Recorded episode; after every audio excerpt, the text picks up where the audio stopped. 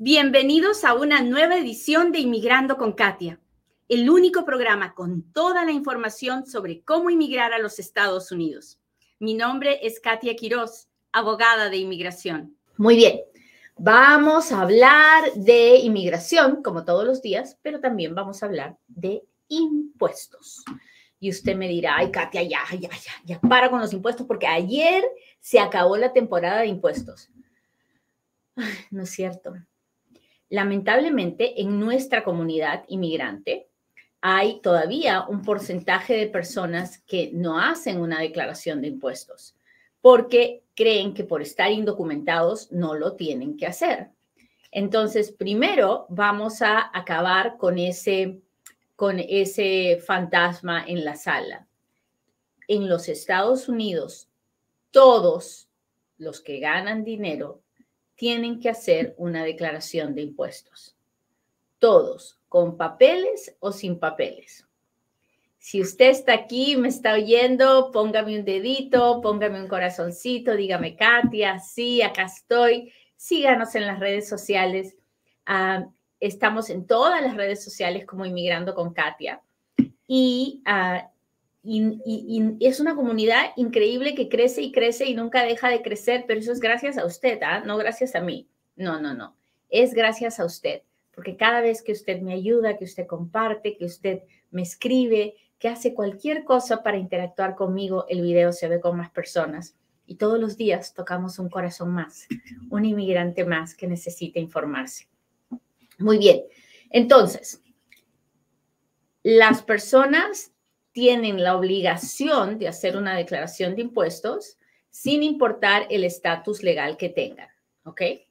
Ahora, probablemente a usted le han dicho que cuando que te descuentan de tu cheque o que tienes que pagar si es que no te pagan con un cheque de planilla, sino que te pagan cash o con un cheque directo. Es verdad. Igualito que en nuestros países, si usted gana dinero en su país, usted tiene que pagarle al fisco, ¿no? En nuestros países se llama SUNAT, Hacienda, el fisco, como le quiera llamar. Bueno, igualito sucede acá. En nuestros países hay una gran cantidad de personas que son informales, que ganan dinero y pero que no tienen compañías, no tienen empresas y entonces no declaran impuestos porque son informales, como si no ganaran nada. Eso no pasa aquí. Aquí hay una cultura en los Estados Unidos donde las personas no intentan, no tratan de evadir impuestos porque las penalidades de evadir impuestos son muy, pero muy, pero muy fuertes. No solamente de tipo monetario. Aquí la gente se va presa, pero feo por evadir impuestos. Y entonces, ¿qué, qué tenemos que hacer? Lo que tenemos que hacer es mirar con mucho respeto a la Oficina de Rentas Internas o el IRS es, o la Oficina de Taxes o el tío Sam, como usted le quiera llamar. Pero hay que mirarlo con mucho respeto porque ellos son la única organización que por una deuda de dinero me pueden meter preso con cargos criminales de evasión tributaria. ¿Ok? Entonces, cuando yo le digo que con el IRS no se juega, de verdadcito se lo digo que con el IRS no se juega. Si usted tiene una deuda con el IRS de más de 10 mil dólares, eso para un inmigrante convierte al inmigrante en, una, en, en alguien que está cometiendo un crimen que es una felonía agravada. Generalmente las felonías agravadas son crímenes feos, pero crímenes violentos, ¿no? O sea, uh, asalto a mano armada o violación, rapto, cosas feas. Bueno, es un crimen, es una felonía grabada de verle al IRS más de 10 mil dólares. Entonces, mi intención no es asustarle, pero es hacerle entender lo serio que es deberle a el IRS. ¿Hasta ahí estamos claros? Por eso, cuando alguien le diga, no, ¿para qué pagas si tú estás indocumentado? Yo pago para cumplir con mi responsabilidad y no exponerme a que me deporten. ¿Sí o no? Lupita dice, muy claro. Gracias, Lupita. Gracias por estar aquí. Déjeme ver. Hola, hola, hola. 52 Tele, muchas gracias. Gracias, gracias por el good morning. Hola, hola. Hola, Francisco. Gracias por compartir.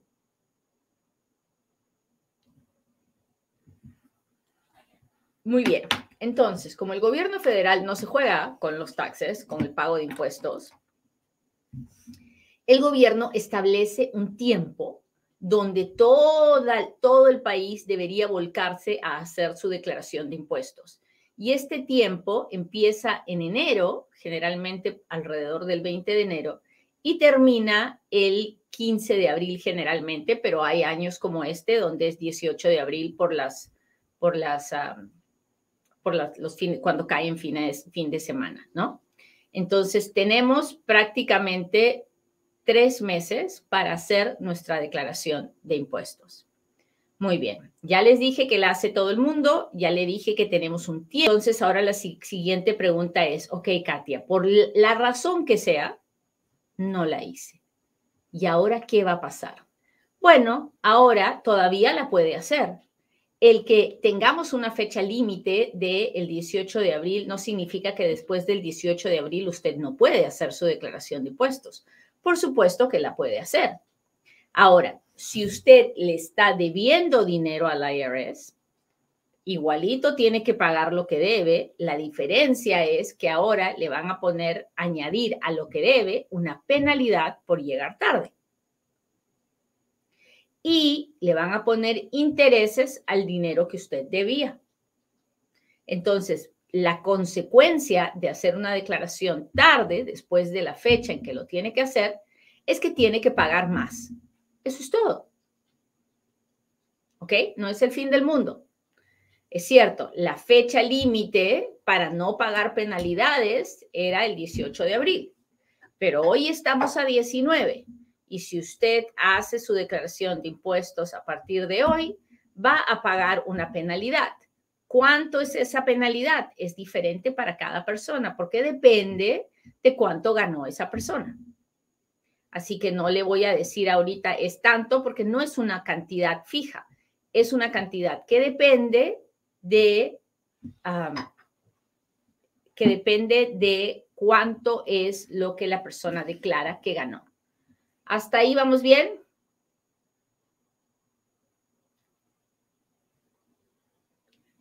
¿Qué pasa si no es que yo debo dinero, pero me tenían que dar un reembolso? No más que por cualquier sea la razón, no hice mi declaración de impuestos. Bueno, en ese caso, no hay nada que preocuparse, no hay penalidad para usted, no hay intereses que pagar, simplemente tiene que hacer su declaración de impuestos. Si usted se demora más de tres años, ya no podrá colectar ese reembolso. Si es menos de tres años, sí todavía lo puede colectar.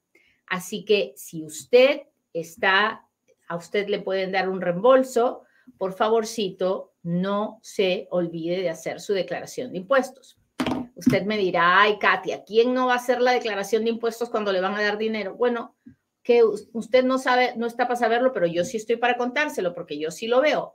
Hay muchísimas personas que vienen a Futuro Tax a buscarnos después de que se venció el plazo y les corresponde un reembolso, aunque usted no lo crea. Así miro. ¿Por qué se demoraron? Sabe Dios, hay gente que se enferma o que está cuidando a alguien o algo pasa en su familia y la prioridad no es el dinero. La prioridad no es hacer la declaración de impuestos. Así que no podemos juzgar a nadie. Muy bien. ¿Cómo me afecta con la Oficina de Inmigración no hacer mi declaración de impuestos? De muchas formas. Yo ya les he contado más de una vez que he visto muchos casos de corte donde un juez le niega el beneficio al inmigrante porque encuentra que el inmigrante o no hizo su declaración de, impuestos habiendo ganado dinero, o se puso que era soltero cuando era casado, que era casado cuando era soltero, o se puso dependientes que realmente no eran sus dependientes, Y eso les quita credibilidad a la hora de pedir un beneficio en la Corte de Inmigración. Así que no hay que jugarnos con ese asunto. Yo sé, hay mucha gente que le va a decir, no, pues yo para qué quiero si yo me voy a ir, yo acá estoy de paso. Ay, la verdad, la verdad, la verdad, los que estamos aquí, estamos aquí porque tenemos que estar aquí, porque tenemos que trabajar, porque tenemos que ayudar a los nuestros, porque tenemos que criar hijos, por lo que fuera. Y si estamos aquí y un día podemos tener papeles, pues tenemos que portarnos bien para hacer eso. Así que no podemos ir por la vida pensando que no voy a hacer lo correcto porque no me importa. No, esa no es la manera correcta. La manera apropiada es decir, donde sea que la vida me lleve, donde sea que Dios me permita estar, voy a hacer lo que una persona decente, honesta y responsable va a hacer. Porque ese soy yo, porque esa soy yo. Así que si todavía no ha hecho su declaración de impuestos, hágala. No me haga la vida más difícil, porque cuando me toque arreglarle los papeles, vamos a estar llorando si no los ha hecho. ¿Sí o no? Si usted está de acuerdo conmigo, déjemelo saber. Bueno, ya le conté, si debe dinero, hágalos hoy día mismo. ¿Qué pasa cuando uno debe dinero y no tiene el dinero para pagar? Eso es posible. ¿Es un problema deberle el dinero al IRS? Sí, deberle dinero al IRS y no pagarle es un problemón. Pero deberle dinero al IRS y tener un plan de pagos y tener la disposición de pagar me saca del problema. Así como lo oye. Una cosa es, ok, le debo dinero al IRS, pero no le estoy pagando, es que no tengo, Katia, tengo miles de problemas. Ah, sí, muy bien usted está metiéndose en un gran liazo porque el IRS un día se va a cansar de que usted no le pague y le va a poner cargos criminales ah, y encima la deuda va a crecer y crecer y crecer y crecer de manera increíble. Muy bien. Otra cosa es cuando usted dice, ok, Katia, debo dinero, no tengo para pagar, pero quiero aminorar mi deuda, quiero, tengo la intención de pagar. Entonces usted habla con el IRS y les dice, mira, póngame en un plan de pagos y el IRS dice, ok, ¿cuánto ganas? ¿Cuánta responsabilidad tienes? ¿Cuánto me puedes pagar cada mes? Hay gente que paga de 50 en 50, hay gente que paga de 100 en 100, hay gente que paga de 1000 en 1000. Todo dependerá de cuánto tiene usted de solvencia para pagar esta deuda. Cuando usted está pagando la deuda, el IRS no puede ir en contra de usted. El IRS no puede ponerle cargos de nada ni, ni nada. No pueden porque usted está haciendo los pagos como usted se comprometió a hacerlos. ¿Ok? Si usted no le paga al IRS, el IRS puede ir detrás de su cheque del trabajo, puede ir detrás de sus propiedades, si tiene casas. Si... El IRS se va a cobrar de alguna forma. ¿Ok? Así que mucho ojo, es mil veces preferible tener un plan de pagos que no tener nada y quedarme calladito porque nomás no tengo para pagar. ¿Hasta ahí estamos claros?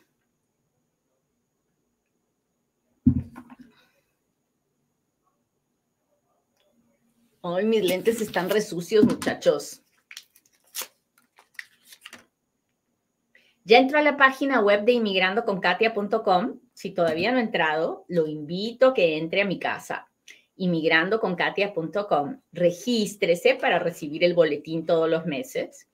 Y también regístrese para el sorteo que tenemos todos los lunes. Todos los lunes sorteamos una tarjeta de Amazon de 100 dólares y es, y es verídico, ¿ah? Todos los lunes la sorteamos, todos los lunes va a ver que alguien agradece por la tarjeta, así que no crea que es fufuye que yo le estoy contando un cuento. No, no, no, no, no.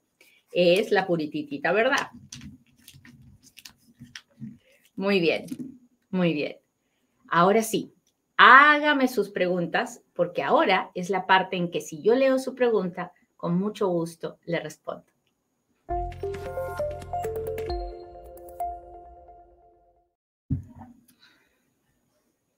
Doctora, ¿puedo tramitar mi eating number si estoy solicitando asilo y permiso de trabajo?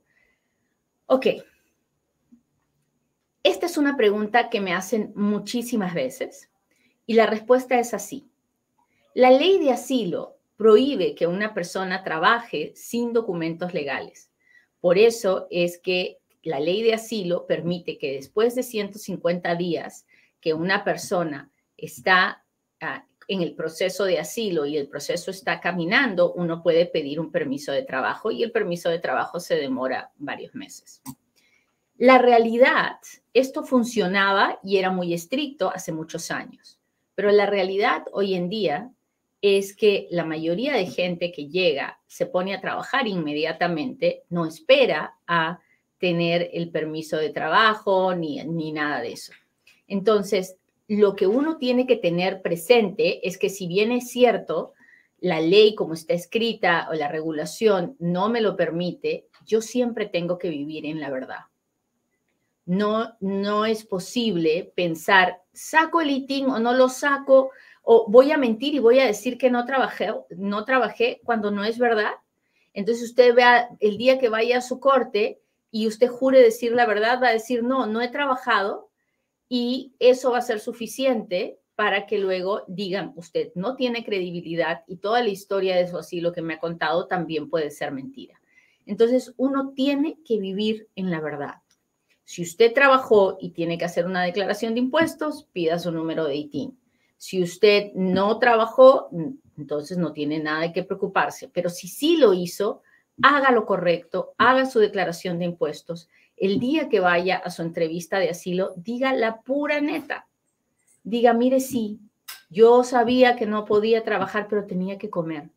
Así que yo trabajé y yo pagué los impuestos de mi trabajo y yo hice mi declaración de impuestos porque eso era lo correcto. Eso le va a llevar mucho más lejos que decir, no, no trabajé, estos dos años no he trabajado porque el fiscal va a salir encima de usted.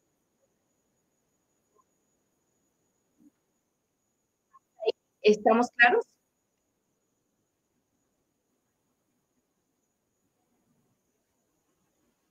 Mi hija estudia en college, tiene 23 años, trabaja pocas horas, quiso hacer sus impuestos y le dijeron que porque un poco no es necesario que las haga. Sí, hija es dependiente de usted y ganó menos de 12 mil y feria, ah, no, no tiene la obligación de hacer una declaración de impuestos. Déjeme ver. Abogada, no he hecho mis taxes, pero empecé el trámite de ajuste de dijo que podía hacerlo una vez terminé el trámite. ¿cierto? Ah, de que lo puede hacer, lo puede hacer, es cierto, pero va a estar tarde, también eso es cierto. Ah, y pues yo, yo nunca espero, yo hago lo que tengo que hacer.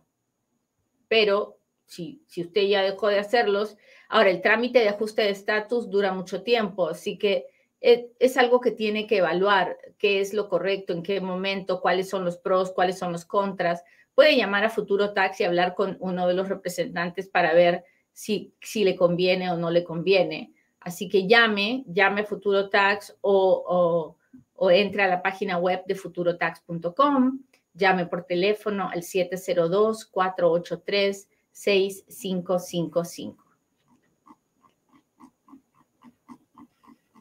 Déjeme ver. Buenos días. ¿Cómo puedo hacer para traer a mi hija que está en Colombia y tiene 27 años? Dios le bendiga por su programa. Gracias, Mari.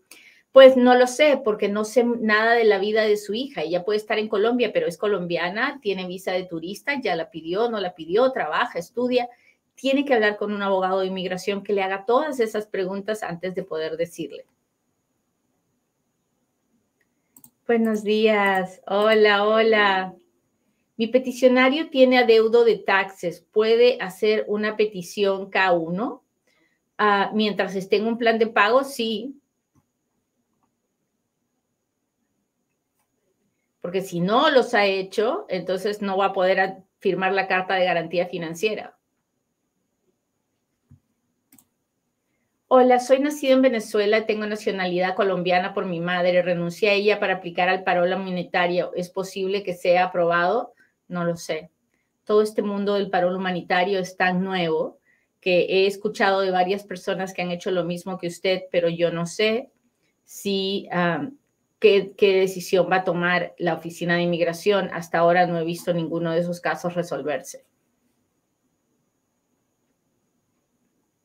Abogada, mi hija está en el programa Junior Reserve Officer Training. ¿Puede sacar los, ah, los papeles para mí, para su hermana? Si no, no conozco esa oficina específicamente, si su hija está ya inscrita en las Fuerzas Armadas, en la reserva, ya como adulto, después de los 18 años, entonces eh, eh, tal vez usted puede hacer el parole in place. No sé si lo puede hacer porque depende de usted, de, la situación de vida de usted.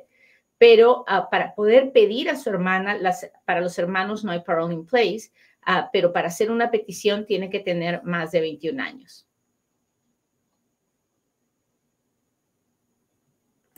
Las citas para la entrevista de residencia, ¿en qué consulado de México son? ¿Puede ser en Monterrey, Nuevo León? Ah, no, las, las citas de residencia son en un solo lugar, que es Ciudad Juárez. No puede ser en ningún otro lugar. Ah, déjeme, quiero mirar las preguntas de Insta, pero mientras tanto voy a mirar las preguntas de TikTok.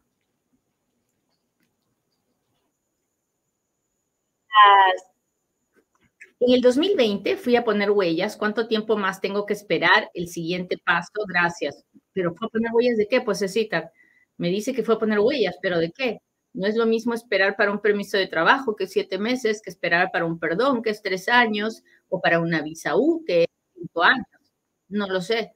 Ah, pero espero que tenga un abogado y que le pueda hacer esas preguntas a él. Permita que sí, porque ya sabe que si va a llenar papeles, va a terminar en peor situación de la que empezó. Así que mucho ojo, mucho cuidado con ir a un lleno papeles. No, eso no se hace. Buenos días. Y usted me dirá, ay, claro, Katia, porque tú quieres que vengamos contigo. No, porque yo no ni siquiera le he dado mi teléfono, ni mi dirección, ni le he dicho que me busque. No, yo le voy a recomendar que busque un abogado. No le voy a, no me estoy vendiendo, no le estoy ofreciendo nada. Yo solo quiero que usted sepa que cualquier cosa va a estar mejor con un abogado que con un que con un llena. Ah, buenos días, estoy buscando contrato para trabajar con H2B, ya he trabajado en años anteriores. Imagino que usted ya entonces conoce las agencias en su país que buscan empleados para H2B, que Dios lo, acompañe y que pueda encontrar pronto ah, trabajo. Saludos, Lick. Ah, mi mamá le aprobaron el parol dos semanas, ha intentado enviar el Advanced Travel Authorization, pero le indican que no encuentra el registro, toda la información está correcta. Tiene que mandar un mensaje y, y, explicarles que algo se ha trabado en su cuenta para que le ayuden. Ahí hay una opción para mandar un mensaje como un, como email, así que utilice esa, esa opción. ¿Cómo puedo pedir a mi esposo, a su patrón, una certificación laboral que tiene H2B y ha trabajado un año y medio en la empresa, pero hay muchos intermediarios y él no conoce a su patrón? Ah, ok, entonces tengo que entender, él no está recibiendo el pago de su patrón porque si el patrón es el que le está pagando, entonces en su cheque de pago tiene que decir el nombre de la empresa.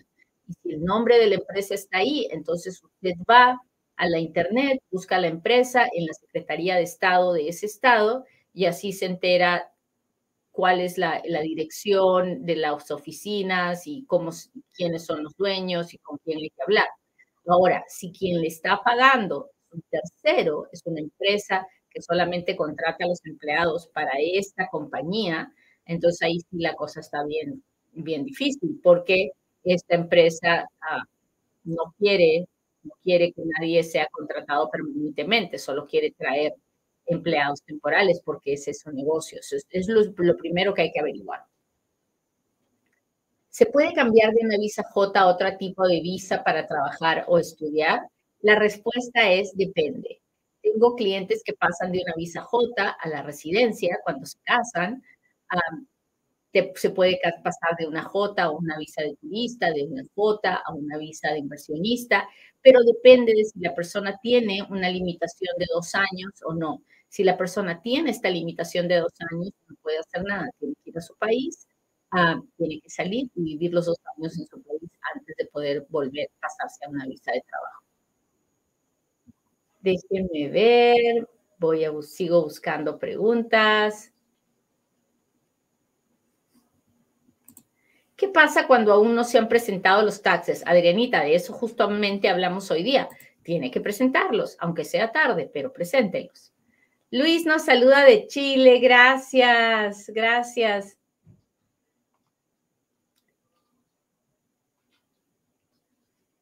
Buen día, Félix. Gracias por estar aquí.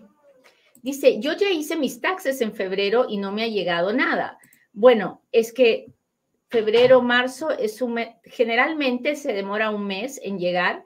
Sin embargo, puede ser que se demore más. Yo personalmente no me ando quejando con ellos, no ando uh, haciéndola muy de todos hasta que no pasan 90 días, porque cuando les llamo antes de 90 días, normalmente me dicen, está en procesamiento está pendiente de procesamiento. Usted puede mirar qué es lo que está pasando con su reembolso si entra a la página web del IRS o llame a la oficina donde hizo sus taxes y ahí se entran ellos y lo revisan. Déjeme ver.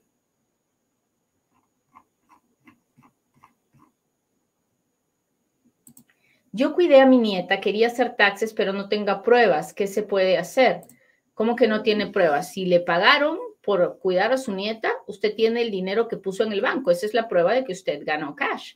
Así que yo haría mi declaración de impuestos reportando lo que gané. Tal vez le toque pagar, si fue mucho, le va a tocar pagar. Si no fue mucho, probablemente no le toque pagar nada.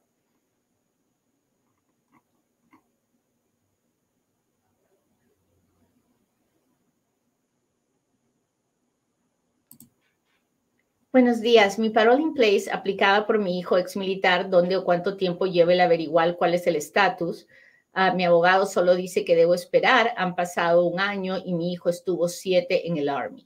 Mire, yo tengo varios casos de parole in place que se han resuelto después de dos años, porque durante la pandemia los echaron ahí en una esquina y no los tocaron por dos años. Así que la demora de un año no me parece escandalosa. Uh, ¿Cómo puede averiguar? Solamente contactando a la oficina local. Imagino que su abogado ya lo ha hecho. Así que hable con él para que le diga si ya contactó a la oficina local o cuánto es el tiempo promedio que se están demorando para, para que usted más o menos tenga una idea.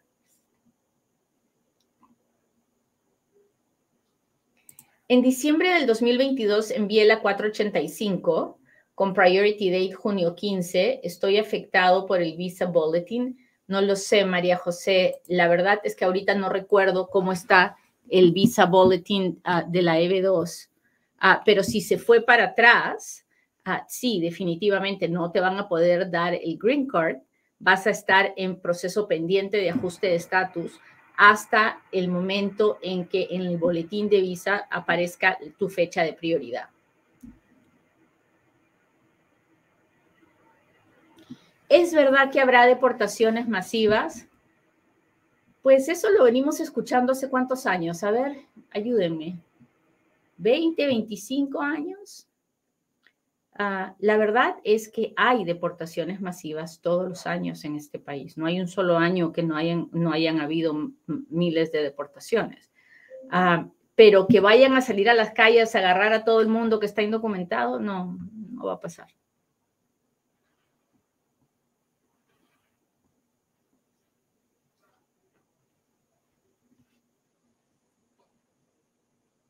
Después de que llegue la visa, ¿cuánto es la espera para recibir la Green Card?